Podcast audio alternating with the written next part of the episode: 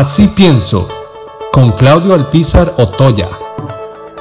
Los medios de comunicación, en ocasiones, lo que se dice, la opinión pública, que la opinión pública no son los medios de comunicación, la opinión pública es lo que cada uno de nosotros, los 5 millones y pico de costarricenses, pensamos.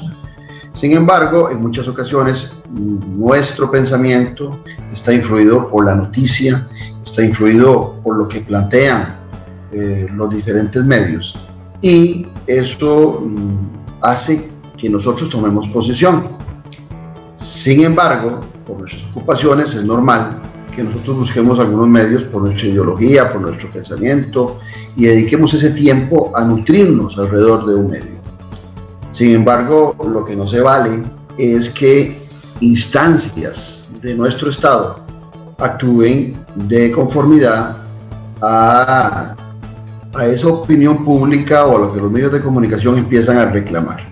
Que uno se imagina a las instancias del Estado proactivas, no necesariamente influidas por los medios de comunicación, para estar tomando las decisiones oportunas en su administración, en su gestión y demás. ¿Por qué digo esto?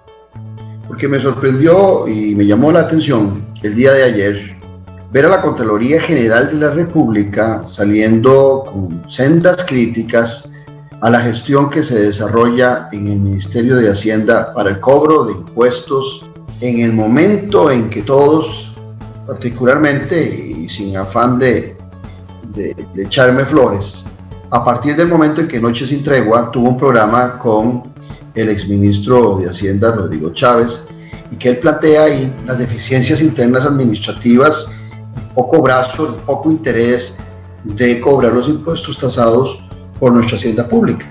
A partir de ahí, muchos otros medios, y el ministro, exministro, ha tenido mucho protagonismo en otros medios haciendo las mismas denuncias. A partir de ahí, los costarricenses se nos para el pelo, un poquito que nos queda algunos.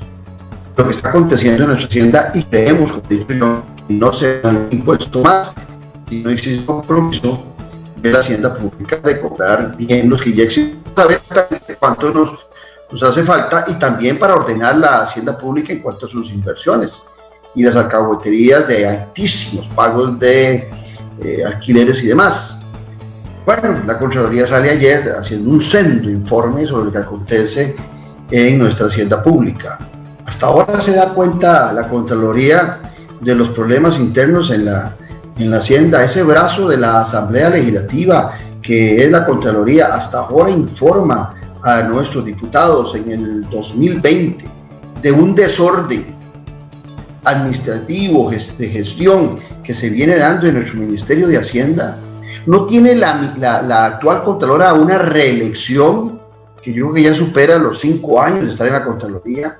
No pasó antes ahí doña Rocío Aguilar, que fue Contralora y después ministra de Hacienda, no conocía de los temas que acontecen en Hacienda cuando era Contralora auditando el trabajo o cuando estuvo como ministra de Hacienda dos años al principio de este gobierno, nunca nos dijo de ese desorden.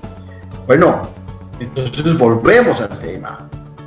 ¿Qué está pasando con la institucionalidad de este país que no está cumpliendo con su labor, con su gestión, con las metas, con las leyes que las crearon para determinadas labores y que no están cumpliendo. Es muy bonito ponerse del lado de los medios de comunicación o de la opinión pública todos los costarricenses con indicación sobre asuntos que nos enteramos y hacerlas de Pilatos, lavarse las manos. Yo creo que a la Contraloría General de la República hace muchos años le falta una gestión mucho más proactiva, más de denuncia y más preponderante en el exigimiento de que la institucionalidad funcione a cabalidad y especialmente en el tema del cobro y la inversión de nuestros impuestos.